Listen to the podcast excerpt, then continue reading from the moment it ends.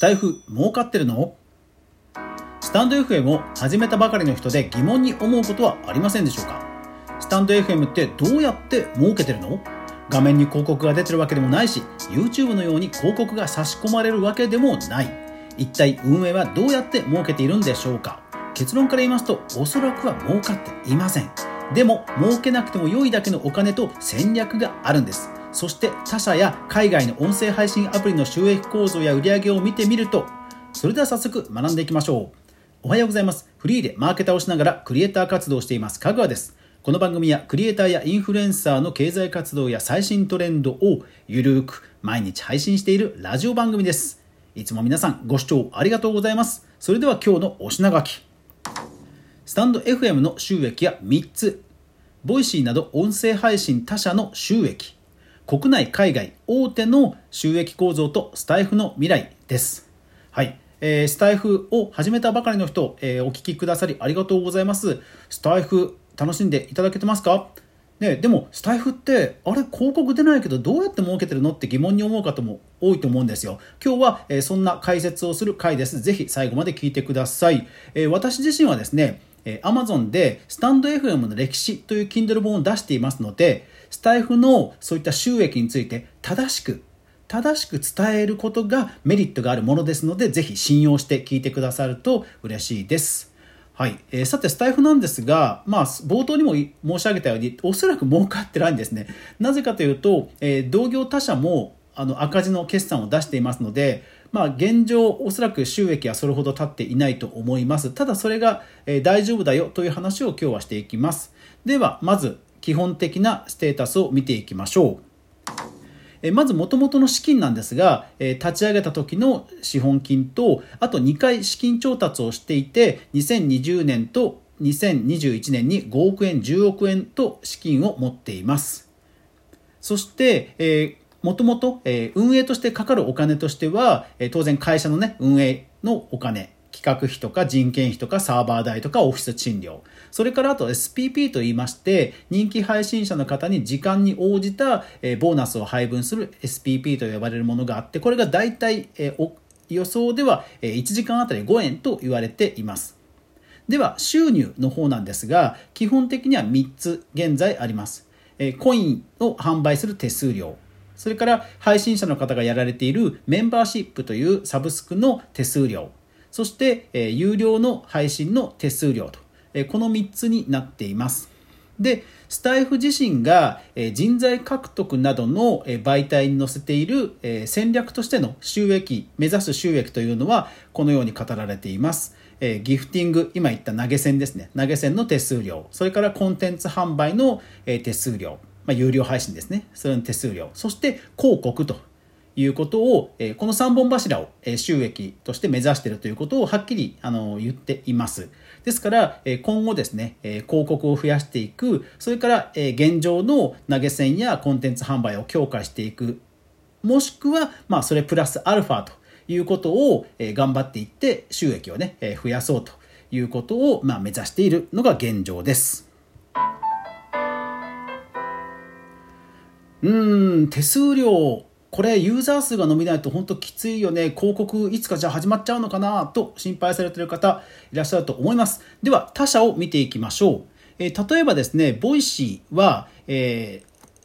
現在、え、現在約累計で、累計で36億円資金調達をしている、まあ、圧倒的な、ポジションにいます。で、ただ毎年ですね、3億円ぐらい赤字を出して、赤字の運営をしています。で、ただ現状ですね、ユーザー数が150万人、そう、なんか MAU といって、アクティブな方は250万人っていうデータがかつてあったんですけど、最近の Voicy の公式の資料を見てますと、150万人ってね、書いてありました。という規模だそうです。で、 Radiotalk が、えー、最新の資料だ、去年が、えー、約1億弱の赤字で、今年が1.9億の赤字です。で、えー、累計の資本資金調達としてはおそらく4億円ぐらいと見られています。ただ、えっと、 Radiotalk の場合はですね、もう、えー、資本提携、毎日放送系の MBS、イノベーションドライブと資本提携をしているなど、まあ、いわゆる地上波とのつながりも密にしているというところが特徴です。でそれに対してスタンド FM なんですが、ユーザー数が非公開ながら100万 M アクティブユーザーと言われていてで Twitter のアカウントが約1万。で Voicy が1.4万。 Radiotalk が6700ですので多分 Voicy と Radiotalk の中間ぐらいの規模ではないかと予想されます。ですので売り上げも多分その中間ぐらいと見られているんですがどうなんでしょうか。さあこう聞くとえじゃあ音声配信そもそも業界自体赤字なの大丈夫と思われるかもしれません、えー、ただご安心ください、えー、例えばですね、えーと、メルカリ。メルカリで言えば実はですね2017年、まあ、上場してからもう4年もですね赤字が続いていたんですね。ただ当然株価や実業績は今の皆さん知る通りで、えー、2021年になってようやく黒字化したんですね。これはどういうことかというと IT 業界、まあ、実は全般の戦略としてまず何年かかっても、えー、赤字が続いてもいいとただユーザー数と売り上げが伸びてくれば、まあ、いつか、えー、ある点を境に、まあ、要は売り上げが伸びてれば例えば利益率を1%変更すればまたブワーンと利益が増えるわけじゃないですか。で、ユーザー数が伸びていれば、そういうことをやっていても、仮に離脱する人がいても、そのまま伸びていくだろうっていう予測が立つわけです。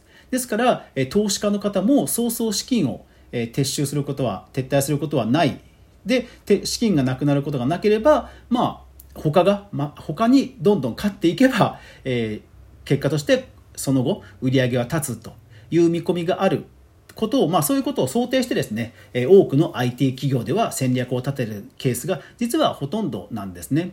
ですから、より便利なサービスを作って、よりユーザーをたくさん獲得するというのが、まあ、命題なんですね。ですので、え、2階の、え、スタンド FM も2回資金調達をしていますが、おそらくそのユーザー数の伸びとか、え、滞在時間の伸びがあってでの追加投資などだと思うんですね。そういう意味では、まあまあ、資金調達としては、まあ、不安はないと私は見ています。そして、えー、資金調達、資金出資をしている、えー、メインとしては、Z ベンチャーズといって、ヤフー系のベンチャーキャピタルなんですね。ですからまあ、ヨシンバ、ヨシンバヤフー系に、まあ、吸収、合併吸収されたとしても、例えば LINE Music と連携して、LINE Music の音源使い放題で、実はライブが実際の音源を使ってライブ配信とかもできちゃうっていうようなこうね、えものすごいウルトラ C のアップグレードをする可能性もあるわけじゃないですか。ですからそういう意味ではとにかく今は邁進して、え便利にしてユーザー数を増やしていく。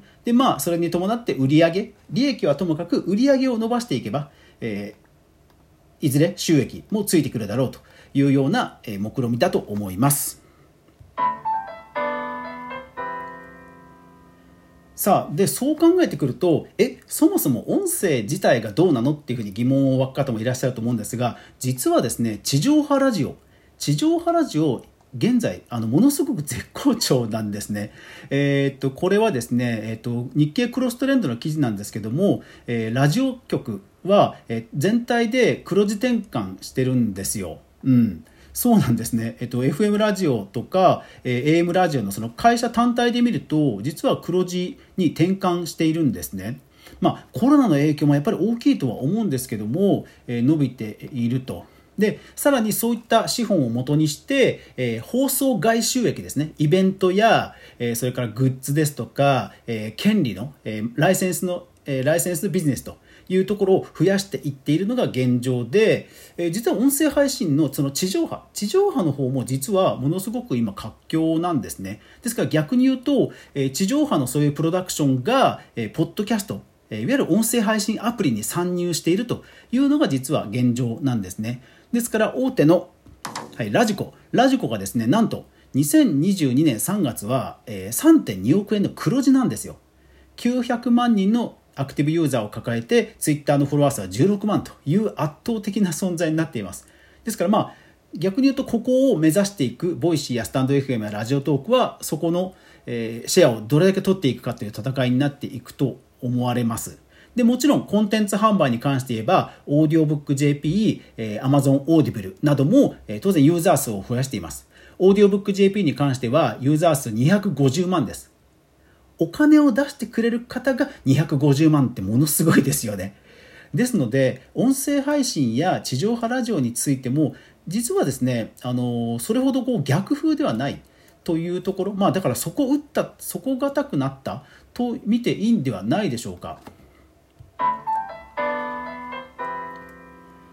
そういう中でおそらくそのスタンド FM も私はプラスアルファの収益源を今後も追加してくるんじゃないかなと思っています。例えば有料のライブ配信ですとかそういったチケットですよね。有料チケット。あとそれから広告でもですね例えばアンカー。アンカーですと広告も3つあってアンバサダー広告。これはアンカー自体をそもそも、えー、配信者が読み上げて言うアンバサダー広告。それから自動で差し込まれる、えー、自動挿入広告。それからプレミアムスポンサーシップ。これだから Voicy とかでほらあのあるやつですよね。もう番組自体に協賛がつくっていうプレミアムスポンサーシップと。3つの実は広告メニューを用意していてまあそういう意味ではスタンド FM はそれらを実装していけばいいのでまだまだ伸びしろはあるわけですね。ですから今は資金が続く限りはユーザー数を伸ばし利便性を増やしそしてそれぞれの売り上げを売上の流通額を流通額を伸ばしていけばいいと考えているステージ。なのでおそらく一般の目からすると、えー、儲かってないんじゃないのと見えるかもしれません。でも今はそういう時期なので大丈夫ですと私は強調します。一緒にスタンド FM 楽しんでいきましょう。クリエイターエコノミーニュースでは、かぐわが毎日クリエイターエコノミーに関するニュースをブックマークしていく中で興味深いものを取り上げています。毎朝の収録配信、夜9時からのゆるり雑談ライブ、そして週に1回の無料のメルマガニュースレターをお届けしています。ぜひ、え気に入っていただけたならば、えフォロー、登録してくださると嬉しいです。最後までご視聴ありがとうございました。これからもどうぞよろしくお願いします。それでは皆さん、いってらっしゃい。